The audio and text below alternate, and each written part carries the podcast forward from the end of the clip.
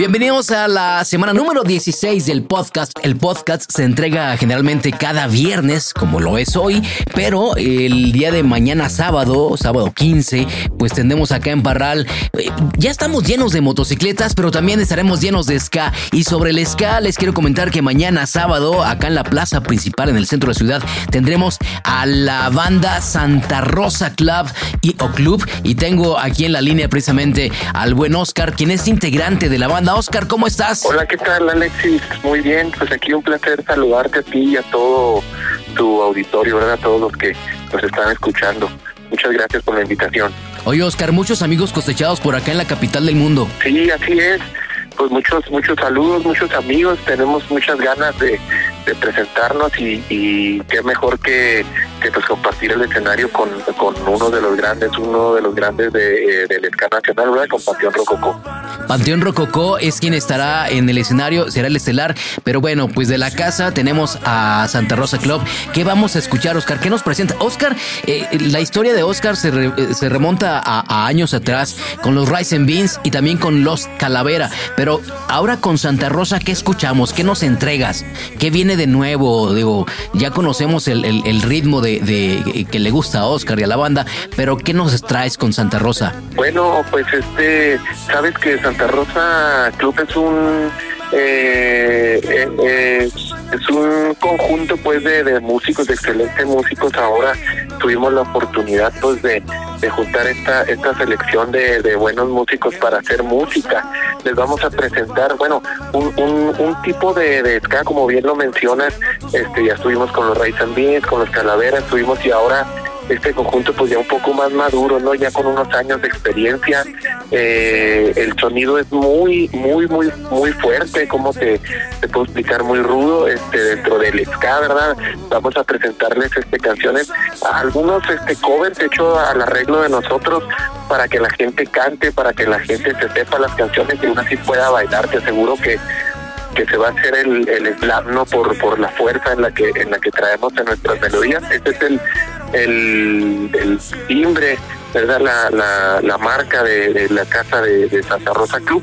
Y hasta la fecha nos ha recibido muy bien la gente porque en los escenarios donde nos presentamos pues prácticamente es una fiesta, ¿verdad? Es una fiesta de estar bailando y de estar cantando, de estar brincando, de estar sudando, de estar sacando todas las malas vibras y eso se convierte este precisamente en una excelente vibra que, que tratamos de interactuar este nosotros como banda hacia hacia el público.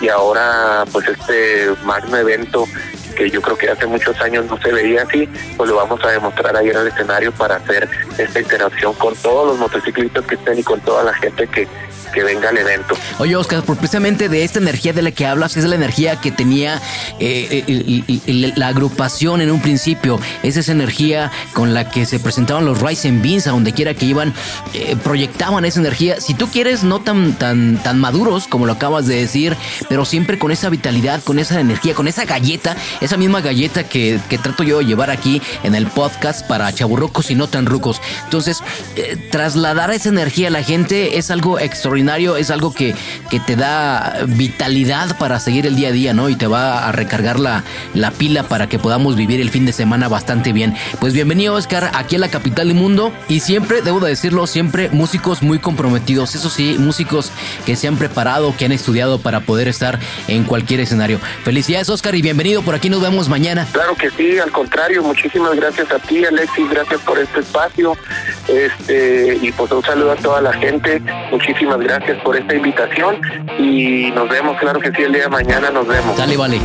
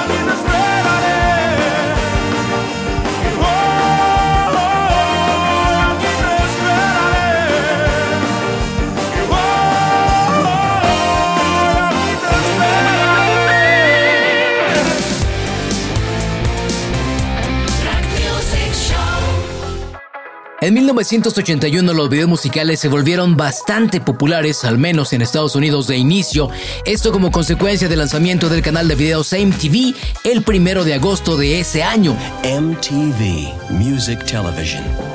El primer video transmitido por la cadena en ese entonces fue Video Kills the Real Star del grupo británico The Boogles. La historia de esta canción va más atrás. El tema es autoría de Bruce Woolley y fue grabado en 1978 para su álbum Bruce Woolley and the Camera Club.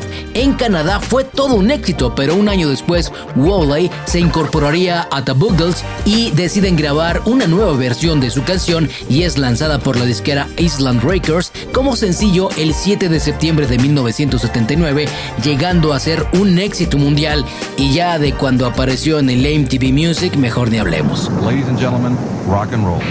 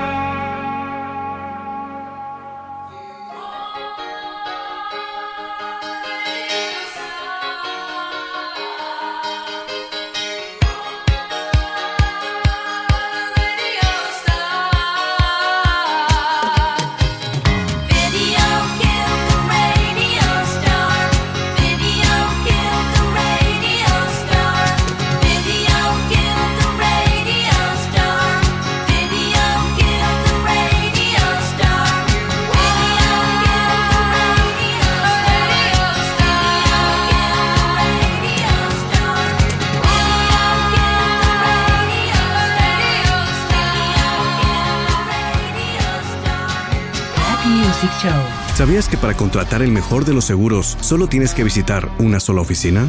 No, no es broma. En Multiseguros Comercializadora puedes cotizar con cualquiera de las marcas y opciones que tienen y desde ese momento te acompañan y asesoran cada que lo necesites. Recuerda, los accidentes pasan y ellos ayudan a cuidar lo que tanto trabajo te ha costado, sin fraudes ni estafas. Multiseguros Comercializadora, ¿en qué podemos servirle? Agenda tu cita al 627-52-324-15. Music Show. La canción que viene aquí a Rack Music Show es la versión original de una rola que se hizo famosa en los 90s cuando Guns N' Roses hiciera el cover. De ahí que muchos creen que la canción es original de ellos, de los Guns, y hasta escrita por Axel Rose. Es aquí donde radica la importancia de los discos físicos, de leer las portadas y las contraportadas. En la portada de los discos físicos, llámese LP, discos compactos o incluso en aquellos 8 tracks, la portada contenía el nombre del álbum, desde luego material gráfico que identificaría a ese disco y en la contraportada por lo general se incluyen un listado de canciones o el listado de canciones que contiene el disco con su duración y los compositores de las mismas. Así pues, si conservas ese álbum Use Your Illusion 1 de 1991 de los Guns N' Roses, puedes revisar esa información y te darás cuenta que esta canción de la que hablamos fue escrita por el ex Paul y su esposa Linda McCartney y grabada por la banda inglesa Wings en 1972, donde Linda era integrante y además formó parte de la película de James Bond, El Agente 007 en 1973, película que lleva el mismo nombre de la canción. Llegó a ocupar la segunda posición en los listados de Billboard Hot 100 y noveno en los UK Singles Charts. Su última aparición en cine fue en la película de Chuck Tercero en el año 2007. Aquí está Live and Let Die.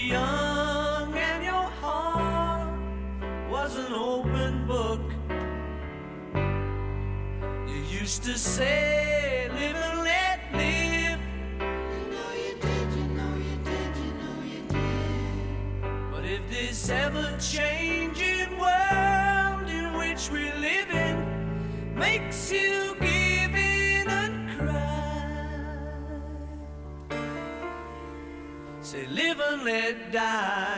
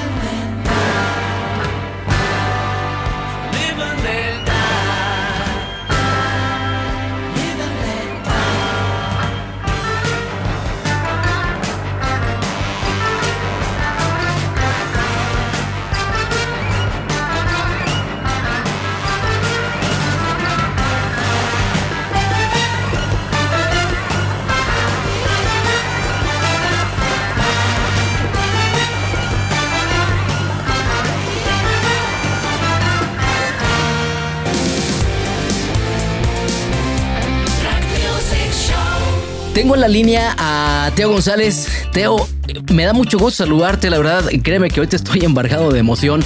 Es la tercera vez que te presentas por acá en la capital del mundo. Teo, muy buenas noches. Muy buenas noches, mi querido Alexis. Contento de volverte a escuchar. Gracias en primer lugar por darme la oportunidad de a veces a través de tus micrófonos, bueno, saludar a tus seguidores y un abrazo con, con todo el cariño del mundo, tú lo sabes. Y sí, regresamos a Parral, me dijeron, Teo, en Parral quieren que regreses. Y dije yo a trabajar, dice, no, lo que te robaste de la última vez. Voy a aprovechar para llevar dos toallas que me traje. Sí, porque este, la última vez yo las tuve que reponer en el hotel. No, no es cierto. Oye, Teo, bueno, pues es, es un show renovado. Ya hace algunas ocasiones, perdón, hace, hace algunos años que, que no te tenemos por acá en Parral. Para la gente que no sabe, que no tiene idea, Teo es una persona muy culta, es una persona leída y eso me consta a mí. La primera ocasión que, que nos conocimos, Teo, eh, yo te platicaba de lo que había sucedido aquí en Parral después de aquella inundación del Alamillo y tú me decías, sí, estoy enterado, mira, así, ya está, ya está. Y me empezaste a dar las noticias, Teo. Entonces, eh, toda ese, ese- e- e- esa experiencia, ese conocimiento se traslada también al escenario, Teo. Sí, sí. Mira, a veces mucha gente cree que los que nos dedicamos a hacer comedia, este, hacemos comedia porque somos este, ignorantes o no sabemos hacer otra cosa. Pero ahí te voy, te voy a platicar un poquito de lo que son, este, por ejemplo, el norteño es piloto aviador. Sí, sí, sí, cómo no. Fíjate, piloto aviador. El costeño, eh, psicólogo. Eh, Jorge Falcón, Dentista. es dentista. Así es. LAE, o sea, licenciada en Administración de Empresas, La Chupitos. Ce- Ceci Casanova, Turismo. Sí. Y, o sea, somos personas que realmente nos preparamos para estar en este rollo. Claro. Este, yo no terminé una carrera en la facultad, pero soy autodidacta, me gusta mucho leer, me gusta mucho este, enterarme, eh, documentarme, pues bueno, por cuando menos para tener tema de conversación algún día, ¿no? Con alguien. Sí, sí, y como te dije en un principio, y, se lo repito a la gente, eso me consta porque me ha tocado estar contigo, convivir contigo. Entonces te das cuenta eh, no solamente de, de la calidad y la capacidad que tienen las personas, sino del conocimiento, la cultura y demás cosas que te puede ofrecer una persona. Y bueno, todo esto trasladado a un escenario, uh, pues qué dicha, ¿no? Qué, qué, qué barbaridad, puedo decirte. Teo, pues estarás por acá en Parral en las jornadas villistas. Esta sí va a ser la primera ocasión. En las ocasiones anteriores eh, hemos estado en, en eventos, eh, en, un, en, salones eventos donde únicamente te presentas tú, eh, pero ahora es un evento masivo en un auditorio que tiene capacidad como para 10 mil personas, una cosa así. Platícale a la gente, invita a la gente, ¿qué les dices a esta gente de Parral que, que te ha acogido también desde la primera vez que estuviste por aquí?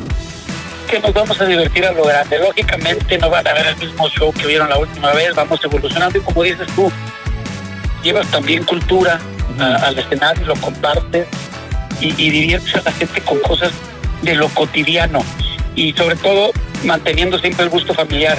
Mi show se ha distinguido porque es para toda la familia, papá, mamá, hermanos, hijos, tíos, sobrinos. Y es muy cómodo para el público escuchar un chiste que puede escuchar sus hijos o sus papás sin sentirse mal de que, hijo, le están diciendo tanta grosería o vulgaridad. No, siempre hemos procurado hacer comedia familiar y es la que vamos a ofrecer para este próximo 18 de julio, ahí en Parral, y reírnos un poco nosotros mismos, de la situación, que hemos vivido una tragedia como fue la, la pandemia, que nos pegó, pero también nos dejó cosas buenas, también nos dejó la enseñanza de que, de que no somos inmortales y que tenemos que ser solidarios y cuidarnos unos con otros. Claro, claro. Y qué importante que, que tocas este punto, eh, que lo mencionas, Teo, de, de la comedia limpia, la comedia blanca. Yo te quisiera preguntar a, a ti en particular, porque te conozco, ¿hacia dónde, sin mencionar nombres de ninguno de los que están ahorita sobre el escenario, ¿hacia dónde va la comedia, en nuestro país? Mira, este, si te fijas, los, los grandes se han quedado toda la vida. Y te hablo de Cantinflas, Tintán, El Piporro, Los Polvoces, toda esta gente que sea comedia familiar. Mira, actualmente, Chespirito sigue vigente. ¿Por qué? Porque es comedia familiar. Y los que hicieron comedia fuerte de burlesque y todo esto, pues pasaron. Al final de cuentas dieron el boom y todo eso, pero no se quedaron como clásicos. Y entonces cuando haces comedia para toda la familia, te haces atemporal. Tú ves una película de Charles Chaplin y te vuelves a reír. Ves Sí, ahorita exacto. la película de ahí está el detalle con Cantinflas y te vuelves a reír. O el, el Rey del Barrio con tinta y lo vuelves a disfrutar. No pasan de moda Ujú. son atemporales. Entonces, si Dios me lo permite y yo logro hacer eso, este, pues ahí me quedaré para la posteridad, ¿no?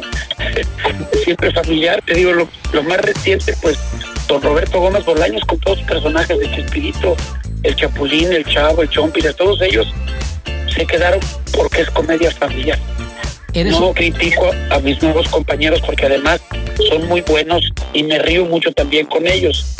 Yo no le entro a este bagaje porque pues no, no me decir groserías, como que no, como que no soy yo. Teo, eres una persona muy creyente, eres una persona muy religiosa y seguramente Dios te, te va a conceder eso, el, el, el, el trascender todavía, sí. Pues te agradezco, Teo, el tiempo, el espacio. Eh, Sé que ahorita estás ocupadito. Por aquí nos veremos la próxima semana ya, si Dios nos concede vida y salud. Primeramente Dios va a saber que sí nos vamos a ver para volvernos a dar un buen abrazo y de veras invitar a toda la gente que vaya y se divierta eh, eh, en una comedia familiar para todos. Yo con, contento de, volver a regresar a, a Parral, no tan importante en nuestra historia. Y que no sea la última, que vengan todavía otras Que más. no sea la última. Hay que Dios nos permita regresar otras veces. Teo González, el comediante de la cola de caballo. Gracias. A ti, gracias Alexis. Rack Music Show.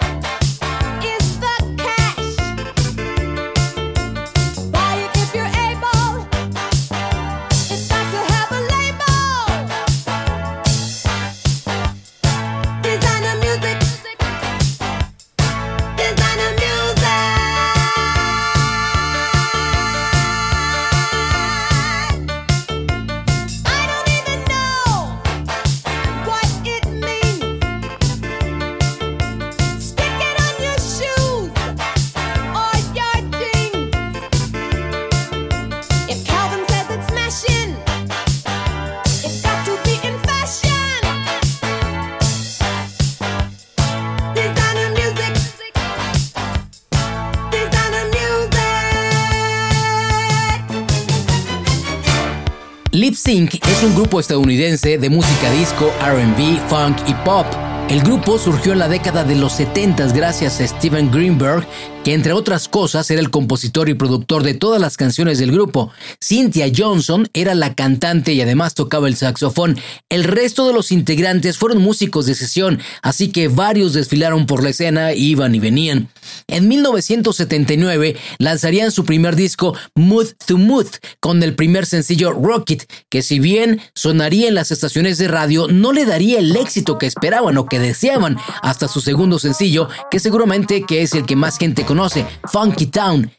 En 1981 grabarían su segundo álbum de estudio, que solo sería uno más de la lista de Lip Sync. La banda desaparecería en 1983, al poco tiempo después de haber lanzado su cuarto álbum, que llevó por nombre 4 o 4. E igual que pasó con el segundo, pues no sucedió gran cosa, pero fue su álbum de 1983 que les brindaría éxito y reconocimiento por última vez.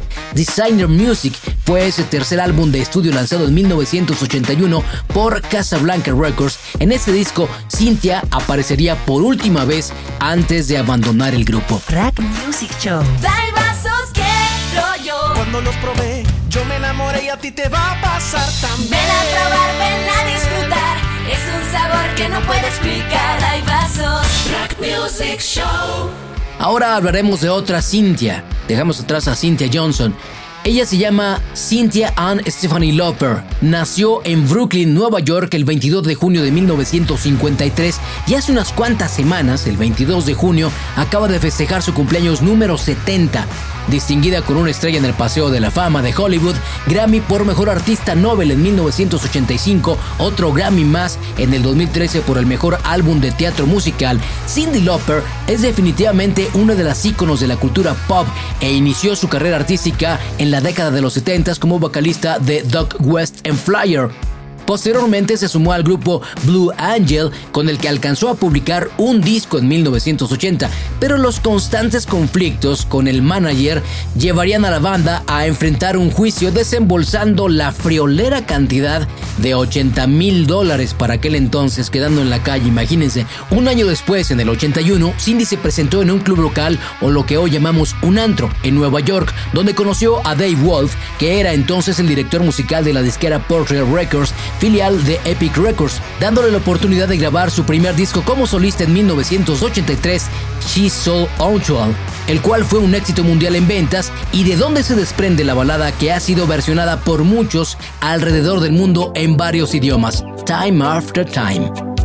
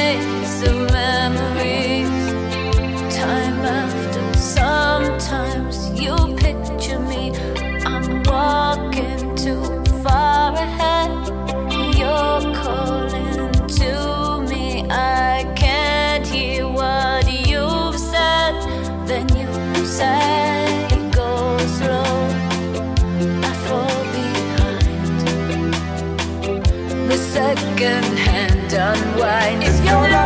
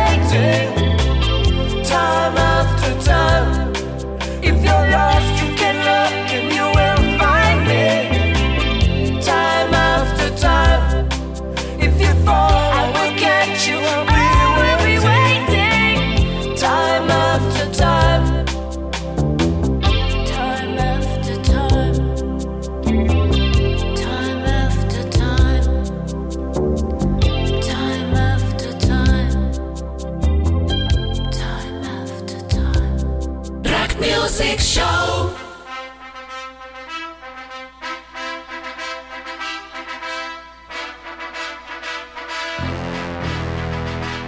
Seguramente al escuchar ese tema, tú que eres chaburruco y sobre todo a ti que no te faltó ver más Bugs, sabrás que esta canción corresponde a la película de Rocky Balboa.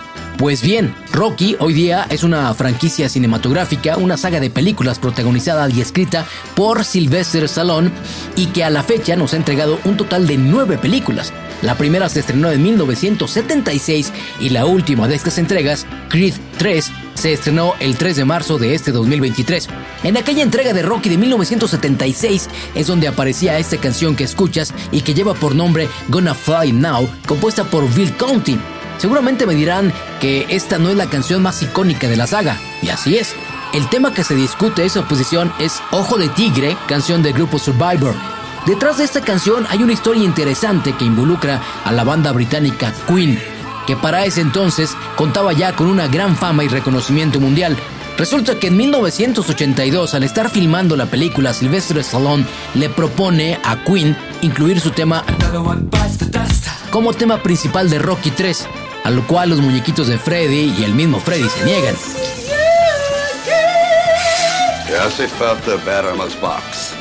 Mucho box. Seguramente fue así. Ante esta situación, Stallone se dio a la tarea de buscar una nueva canción para su película, encontrándose con el grupo Survivor, una banda estadounidense de hard rock y adult orient rock, que tuvo sus orígenes hacia el año de 1978. El Ojo de Tigre, o El Ojo de Tigre, fue lanzada por la disquera Amy Music el 29 de mayo de 1982, tan solo un día antes de que se estrenara la tercera entrega de la saga Rocky. Fue así como Survivor alcanzaría fama mundial en los 80s. Soy Alexis Quiñones y es así como puedes encontrarme en redes sociales. Déjanos algún mensaje, una nota de voz para darle más energía a esta galleta para chaburrucos y no tan rucos. Esta ha sido la entrega número 16 del podcast Rock Music Show. Gracias a todos ustedes que hacen posible este viaje y que se van sumando día a día. No olviden sonreírle con ganas y en cero la vida porque cada que sonríen le agregan un par de días a su vida. Chao, bye. Rack Music Show.